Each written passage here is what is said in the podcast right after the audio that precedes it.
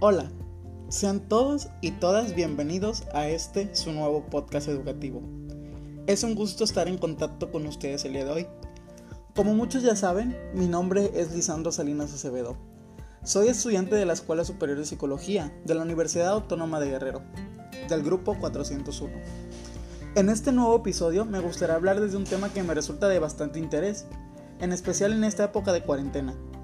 El tema que me gustaría tratar el día de hoy es el aprendizaje autónomo. Si bien para muchos de nosotros como estudiantes ha sido bastante complicado adaptarnos a las clases virtuales en el panorama actual del COVID-19, para otros estudiantes se han abierto las puertas para aprender por cuenta propia. Ahora bien, muchos se preguntarán qué es realmente el aprendizaje autónomo. De una manera muy concreta, se puede definir el aprendizaje autónomo como la capacidad de los estudiantes de aprender por uno mismo, sin necesidad de alguien más. Sí, así como lo escuchan. Para algunos puede resultar ajeno el concepto. Algunos otros se preguntarán, ¿y cómo se supone que aprenda sin necesidad de alguien más si el estudiante requiere del maestro? Aunque el maestro ha servido como guía para nosotros los estudiantes, en este último año nos hemos dado cuenta que no podemos depender de ellos para generar aprendizaje. Y no solo hablando por experiencia propia, sino también la de otros compañeros que llegan a la misma conclusión. Los maestros ya no están interesados en si aprendemos o no. Por eso, el aprendizaje autónomo nos permite a cada uno de nosotros tomar la libertad de lo que queremos aprender, cuándo, cómo y dónde lo aprendemos, sin ataduras, sin depender de nadie más y buscar las herramientas que más nos convenzan para generar nuestro propio aprendizaje.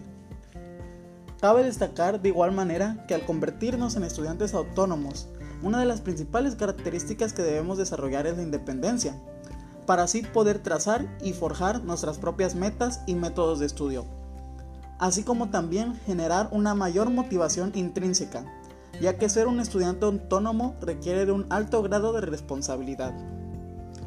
Personalmente, en los últimos días yo he reflexionado mucho sobre este tema, y los invito a ustedes a reflexionar también sobre ello, en especial para mis compañeros de nivel bachillerato y universitarios, en este punto debemos entender que si no buscamos información por nuestra cuenta propia, para aprender algo que al final del día nos beneficiará a nosotros y a nuestro propio futuro, nadie más lo hará por nosotros.